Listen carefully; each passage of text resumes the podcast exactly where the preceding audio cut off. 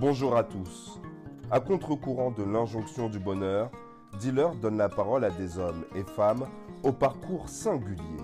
Leur point commun Une sensibilité débordante, des parcours personnels et professionnels uniques et surtout des moments de fragilité. Hum. Pardon pour le gros mot. Je devrais peut-être dire de doute et de traversée du désert. Témoignages, parcours de vie, récits. Et si on brisait le silence autour de ce sujet essentiel? Dealer, le média qui aborde la santé mentale en Afrique et dans les diasporas. Alors, sans plus tarder, nous accueillons notre invité du jour.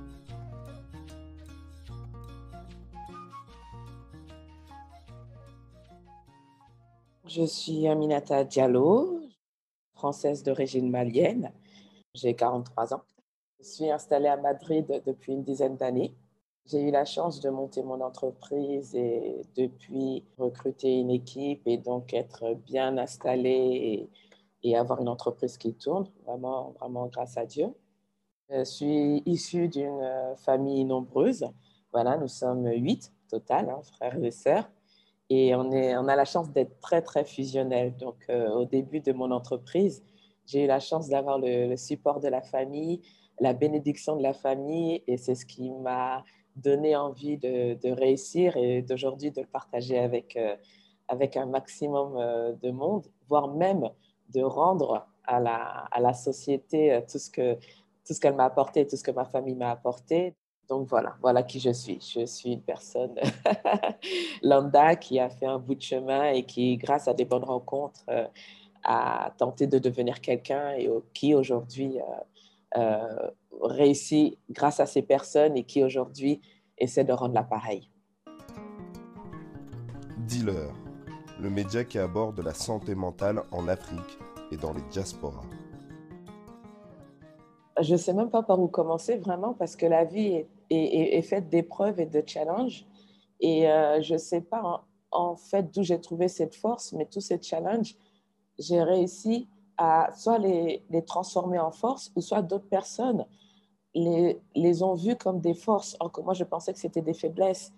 Et du coup, par exemple, au niveau des études, donc euh, moi j'ai fait euh, des études différentes, mais je n'ai pas vraiment réussi dans les études parce que je ne savais pas quoi, vraiment quoi faire. Donc, j'ai fait, euh, j'ai passé un bac STT, je crois qu'il n'existe même plus maintenant. Et après, j'ai fait une fac euh, deux ans de langue. Euh, je n'ai pas eu le diplôme, du coup, j'ai dû passer des équivalences pour essayer de récupérer une troisième année en, fac. Je ne sais plus comment s'appelait cette, cette troisième année d'équivalence où on te faisait faire un, une espèce de rattrapage et à la fin une, un test pour voir si tu avais le, niveau pour euh, bifurquer sur une année euh, de, commerce. Euh, du coup, j'ai réussi ce test et je suis passée sur une année de pré-commerce que finalement j'ai échoué également. Donc après ça, j'ai eu, comme en fait avec les notes, ça donnait une équivalence, j'ai pu faire une troisième année pro de licence pro en communication. que là, ben, j'avais quand même un peu réussi hein, après avoir échoué les autres diplômes. Et du coup, là, le premier choc est arrivé parce que ce que mes parents prenaient comme un échec au niveau universitaire, du fait que j'ai fait au moins 5-6 ans pour au final avoir un, bac plus 3 en licence pro. Euh, donc j'ai eu des, des, moments de redoublement, des moments de doute, est-ce que, de doute, est-ce que mes parents prenaient pour des échecs euh, universitaires euh, les mots, leurs mots m'ont blessé et du coup, j'ai pensé qu'au final, j'étais pas grand-chose parce que voilà, échoué au niveau universitaire et puis il a fallu que je rencontre d'autres personnes, des amis qui, eux, avaient euh, réussi plein de choses, avaient voyagé notamment et qui parlaient cinq, six langues et qui avaient euh, monté des petites boîtes et des petites structures ou qui se débrouillaient. Et je leur ai dit, mais comment vous faites pour être, euh, comment vous avez fait pour devenir des personnes existantes, reconnues au, sein de votre famille. Et, ils nous ont dit parce qu'il n'y a pas seulement l'école universitaire, il y a aussi l'école de la vie. Et l'école de la vie, ce sont tes rencontres, ton environnement, ce que tu vas apprendre de la vie et ce qui va te former. Dealer, le média qui aborde la santé mentale en Afrique et dans les diasporas. Et de là, je suis partie voir euh, ma mère et je lui ai demandé euh, si je pouvais voyager aussi, parce que dans une famille euh, malienne un peu traditionnelle, on ne prend pas nos affaires pour partir à l'aventure sur la bénédiction des parents. Et du coup, ma mère qui était très, très, oui, qui supportrice en fait de, de, de, de ça, elle m'a dit, ben oui, bien sûr, tant que tu vas pour découvrir quelque chose qui va t'apporter, bien sûr. Et à ce moment-là, j'avais une amie qui avait eu un... Ah, c'était marrant parce que du coup, j'étais en stage euh, dans une entreprise. Euh. J'étais stagiaire journaliste et du coup, j'écrivais des articles qui me ressemblaient euh, tellement pas que je, je me rappelle que je, me faisais toujours réprimander par, euh, euh, le, patron à cette époque. Et à un moment donné, cumul de, négativité entre les échecs des diplômes, les, les, mots des parents de mon papa qui était un peu strict, et ce, patron qui me disait en fait que je ne savais pas écrire, euh, à un moment donné, j'ai terminé en larmes. Bam J'ai terminé plusieurs fois en larmes. je raconterai au fur et à mesure.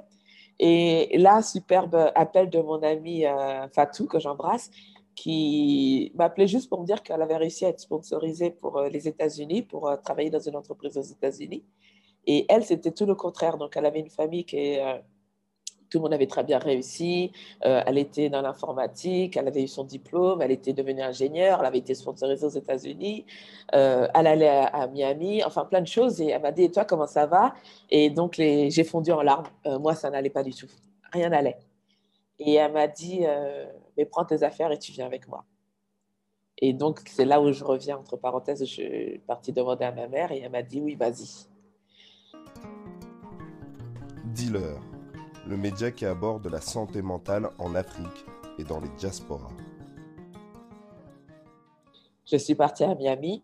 J'ai appris l'anglais de manière très rude parce qu'à l'école, on nous apprend de l'anglais, mais c'est de l'anglais euh, je ne sais pas, on n'est pas motivé peut-être à l'apprendre, ou les profs ne nous motivent pas assez pour bien l'apprendre.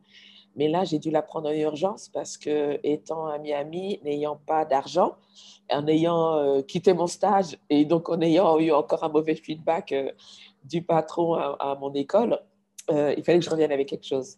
Donc, il fallait que je me débrouille sur place. Donc, j'ai toujours eu la chance d'avoir des cousines qui tressaient et j'ai commencé à tresser, à faire des tresses sur la plage.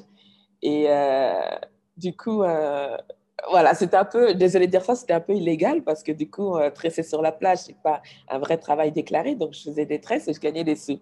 Donc, quand j'appelais ma mère, elle me disait Est-ce que ça va Est-ce que ça va? J'ai dit oui, mais c'est risqué parce que je travaille sur la plage et dès qu'il y a des contrôles de police, il faut que je me cache, tout ça. Et elle me dit Est-ce que tu es heureuse? J'ai fait oui, je me découvre. Et je me suis trouvée très débrouillarde.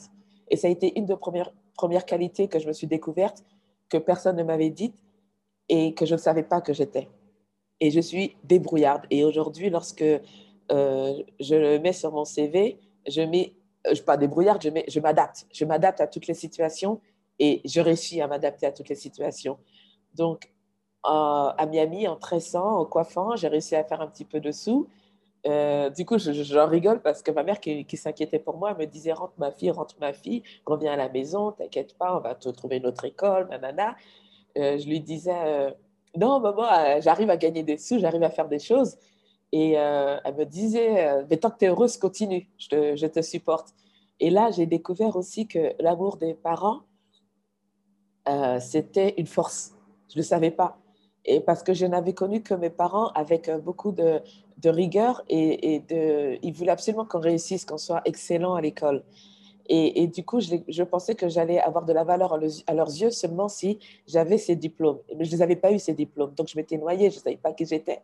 Et là, j'ai reconnu tout, l'amour de ma mère euh, avec son support et ses bénédictions. Or que je n'avais pas de diplôme, je travaillais sans papier à la plage, à faire des tresses. Je ne savais pas que je pouvais être euh, euh, autant aimée, même en n'ayant pas réussi, au final, ce qu'eux attendaient de moi. Et c'est là que j'ai découvert euh, la deuxième de, mes forces, c'est que je sais prendre mes propres décisions, même si elles vont à l'encontre des valeurs traditionnelles, des valeurs familiales, des valeurs qu'on nous a imposées dans la société.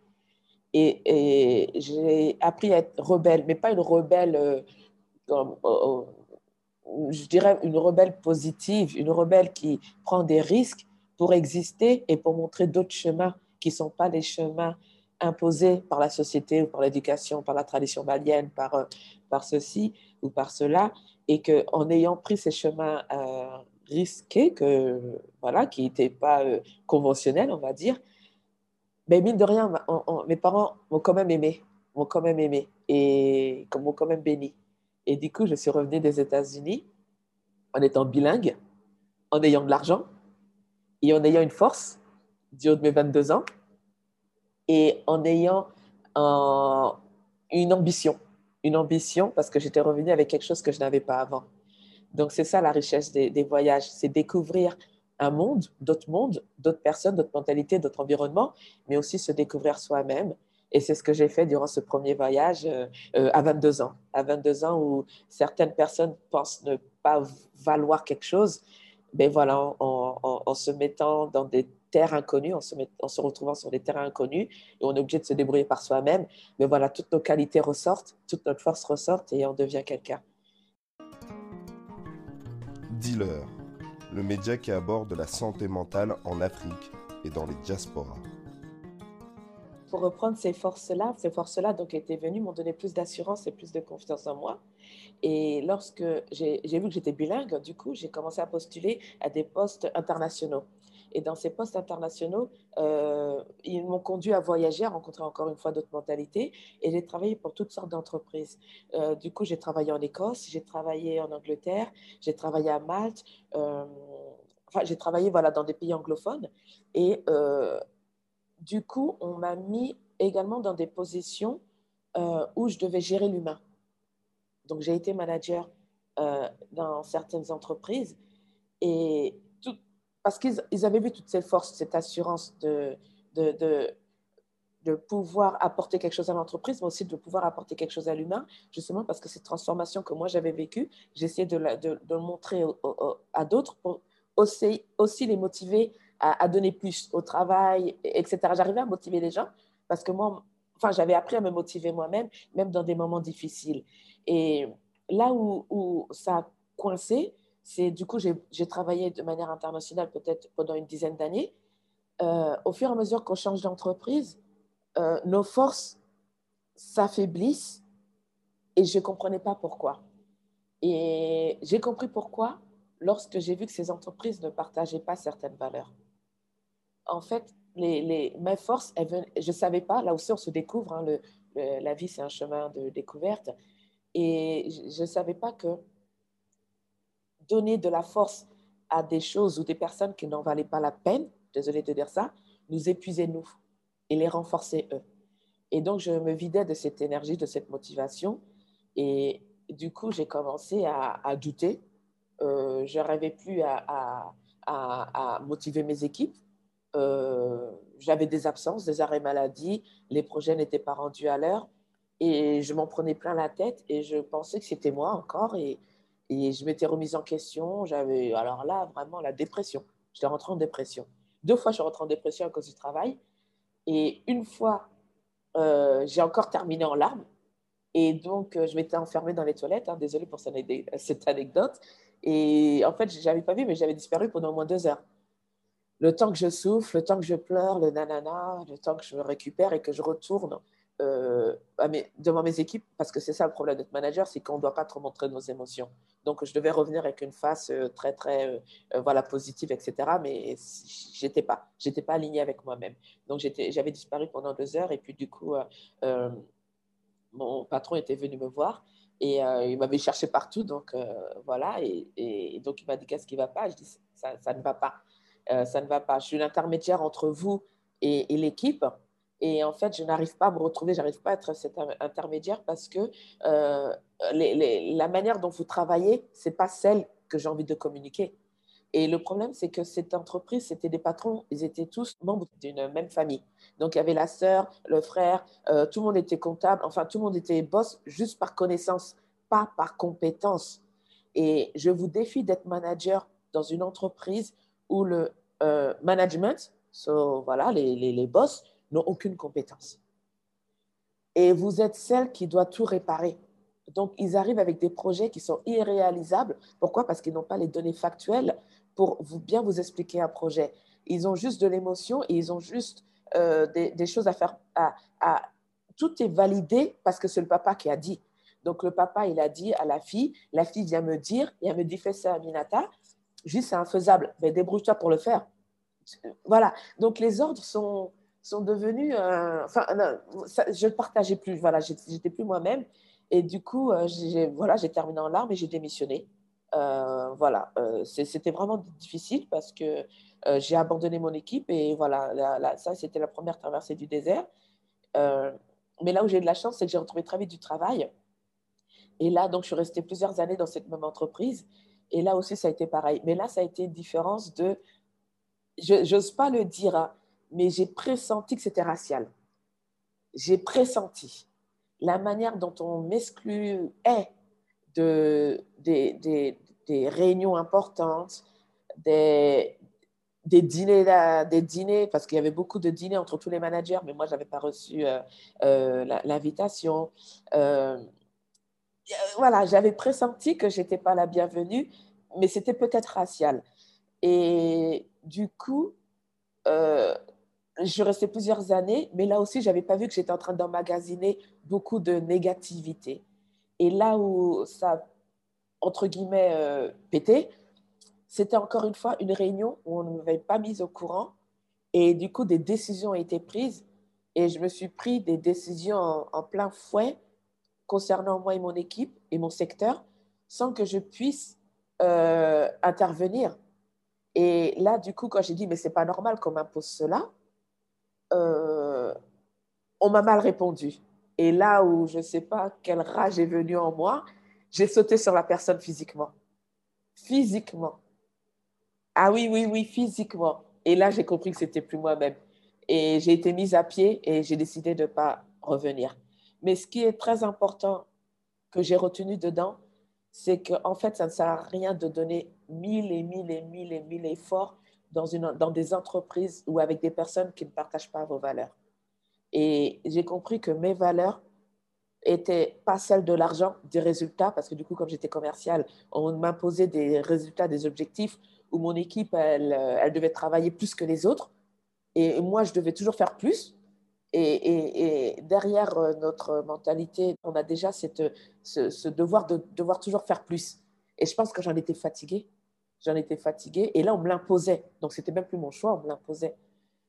Et du coup, oui, j'ai terminé en main et j'ai explosé. Et j'ai vu qu'en fait, je ne travaillerais plus pour des entreprises qui ne partageaient plus mes valeurs. Et l'humain est numéro un chez moi. Parce que moi, on m'a aidé. Quand Fatou m'a tendu la main euh, quand j'étais plus jeune, c'est cette main quand j'ai vu de retendre. Et cette main ne se chiffre pas en argent. Elle se chiffre en, valorisation humaine. Et, et, et, c'est à partir de ce moment-là que j'ai commencé à réunir toutes les mauvaises expériences que j'avais en entreprise, toutes les, désolé, hein, les, les, les, les, défauts des, des, autres personnes que j'avais rencontrées et que je les ai retournées et ça a été les valeurs, les fondations de mon entreprise. Et c'est basé sur ces, sur ces valeurs et ces fondations que j'ai monté donc mon entreprise. Et j'ai vu que beaucoup d'entreprises n'avaient pas cette valorisation autour de l'humain. Et c'est pour ça qu'ils ont peut-être beaucoup de démissions ou beaucoup de, de burn-out ou, des choses comme ça. Et de, beaucoup de dépressions qu'ils ne voient même pas chez leurs employés, en fait. Beaucoup de leurs employés sont en mode euh, oui, dépressif, mais ils sont toujours là au travail, mais ce sont des fantômes. Ce sont des fantômes. Et les, management, le management, les managers ne le voient pas et, les laissent s'éteindre laisse ces gens-là s'éteindre. Je suis désolée, non. Non, non, non, non. C'était plus possible pour moi. Et, et justement, ce, ce, cet acharnement physique que j'ai eu à ce moment-là, c'était le point final. Je suis sortie du monde de l'entreprise. Dealer, le média qui aborde la santé mentale en Afrique et dans les diasporas que j'ai appris durant toutes ces années, durant toutes ces rencontres, hein, je ne raconte pas toutes les rencontres, mais j'ai eu des rencontres formidables. Hein. J'ai vécu au Costa Rica où j'ai rencontré d'autres personnes aussi qui, qui vivaient euh, des expériences et, et, du coup, j'ai appris du monde. J'ai appris du monde. On apprend, on apprend euh, il y a plusieurs écoles. Il l'école de l'université, l'école de la vie, euh, l'école familiale, l'éducation, la religion. Il y a beaucoup de choses qui entrent et nous, on est composé de tout. On est composé de tout. Et c'est ce qui donne l'unicité de la personne. Mais apprendre, apprendre, c'est bien si on sait comment s'en servir par la suite. Et c'est de là que j'ai appris à, tourner toutes ces valeurs vers les autres. Et j'ai compris que la vie existe seulement si on est là pour les autres. Et c'est tout, tout ce pilier qui fait que dès que je me lève le matin, parfois je n'ai pas de motivation pour mon entreprise parce que euh, j'arrive, je vais arriver avant tout le monde. Donc parfois je me lève, il est 6 heures du matin et j'ai beaucoup de travail. Mais dès que j'ai une perte de motivation, je me rappelle que si je fais cette entreprise, ce n'est pas pour moi, c'est pour les autres. Parce que derrière, j'ai des employés, avec leur salaire, ils payent leurs leur euh, factures, leur loyer, ils nourrissent leur famille. Donc je ne peux pas me permettre d'être, euh, de m'endormir sur mes lauriers. Donc dès que j'ai un moment de faiblesse, je me rappelle que ce que je fais, ce n'est pas pour moi, c'est pour les autres. Je me rappelle que euh, les, valeurs que j'ai, les valeurs familiales que j'ai, j'ai un nom, euh, Diallo. Ce que je fais, c'est au nom de ma famille. Donc, là, j'ai appris aussi à parler d'argent. J'ai aussi appris à parler d'argent, mais ça, ça mérite tout un sujet. Parce que euh, déjà, en tant que femme, en tant que noire, en tant que musulmane, en tant que euh, malienne, en tant que beaucoup, beaucoup de choses, euh, l'argent, c'est tabou chez nous. On n'en parle pas comme ça. Pourquoi? Parce qu'on n'a pas l'habitude. Je ne viens pas d'une famille riche. Je viens d'une famille qui s'est construite. Je ne dirais pas d'une famille pauvre, parce que je n'ai pas envie d'utiliser ce mot-là, mais je viens d'une famille qui s'est construite, financièrement parlant. Et, du coup, la, relation à l'argent, a été très compliquée parce qu'on n'en avait pas. Voilà, on n'en avait pas, on n'en avait pas beaucoup. Et j'ai dû en fait m'auto-discipliner euh, pour savoir que faire avec cet argent. Et c'est là, encore une fois, que mes valeurs sont revenues en me disant l'argent, c'est pour les autres. J'ai commencé à monter euh, des projets en Afrique, euh, même si certains n'ont pas réussi, c'est pas grave, j'ai donné la chance. Voilà. J'ai commencé à mettre des, des fourrages, des, de, dans des quartiers où il n'y avait pas d'eau pour que l'eau soit distribuée euh, euh, aux autres. Euh, voilà, j'ai commencé en fait à donner de la valeur et un sens à cet argent. Les valeurs, ce sont quelque chose qui va vous tenir droit, qui va vous aider à réfléchir, qui va vous aider à prendre des décisions, qui va vous aider à, à comprendre votre mission sur Terre. Et une fois que vous avez compris que votre mission, c'est les autres, vous tremblerez plus. Vous tremblerez plus. Vous hésiterez plus. Vous serez vrai avec vous-même. Vous serez authentique vous aurez en fait des aspects de vous-même que vous ne saviez pas. Et vous, vous apprendrez à être généreux et à ne pas être traumatisé par les expériences du passé. Dealer, le média qui aborde la santé mentale en Afrique et dans les diasporas. D'accord. Alors en effet, j'ai traversé euh, deux grosses dépressions euh, mais en fait plusieurs petites, plusieurs petites. Et ce qui m'a sauvée, c'est euh, mon entourage. J'ai toujours su, conseil numéro un, j'ai toujours su m'entourer des bonnes personnes. Numéro un. Deuxièmement, je ne sais pas si c'est parce que j'ai fait une, licence de communication, je parle facilement de choses taboues. C'est-à-dire que nous, dans l'éducation en fait africaine, on ne parle pas de tout. Il y a beaucoup de sujets tabous. Mais moi, j'ai su m'entourer d'amis avec lesquels je peux parler d'argent, j'ai pu parler d'amour, j'ai pu parler de dépression, j'ai pu parler de choses qui n'allaient pas, j'ai pu parler d'un malaise mental, j'ai pu parler euh, de, de, de, droit, euh, de, de, choses taboues justement que je ne pouvais pas parler dans ma famille. Et du coup, j'ai pu avoir les oreilles pour m'écouter et pour me conseiller. Et euh, trois, sachez investir en vous-même. Tout euh, les, les, les, les, problèmes que j'avais eus, du coup, mes, amis me donnent des conseils, mais ne les traversent pas. Et à un moment donné, j'avais besoin de, de, thérapie, de vraie thérapie. Et elles, elles m'ont conseillé certains, euh, certains coachs, euh, certains psy même, où j'ai fait deux, trois séances, et jusqu'à ce que je trouve le, le, bon. Et depuis, je suis coachée, oui. tous les 15 jours, je vois une, une, une coach de, de, vie, mais une coach qui s'occupe aussi de de, plusieurs aspects de ma vie. Donc, c'est une coach aussi professionnelle, exécutive. Elle, euh, elle, elle coach aussi sur la relation avec l'argent. Elle coach aussi sur euh, euh, ma balance personnelle. Elle m'aligne. Et c'est comme ça que j'ai de l'énergie au quotidien et je la remercie énormément. Soyez être entourés. Merci de nous donner la parole et, et, merci de raconter nos histoires parce qu'elles servent aussi pour nous de thérapie. Et voilà, j'espère qu'elles vont inspirer d'autres, mais j'espère qu'elles vont réconcilier d'autres. Voilà, surtout ça, conforter dans leur expérience. Nous sommes arrivés à la fin de cette session d'écoute. Nous tenons donc à remercier chaleureusement notre invité de ce jour pour sa générosité. Ce podcast est une réflexion personnelle initiée par Abdoulaye Sek. Toutes les références citées par notre invité sont partagées sur notre page LinkedIn et Instagram Dealer, le podcast. Comment nous donner un coup de main? C'est simple. En partageant autour de vous, en nous mettant une note de 5 étoiles et un commentaire sur Apple Podcast, Spotify, Deezer ou encore Google Podcast. Pour nous contacter, dis-leur le podcast sur toutes les plateformes sociales ou contact du bas dealerpodcast gmail.com.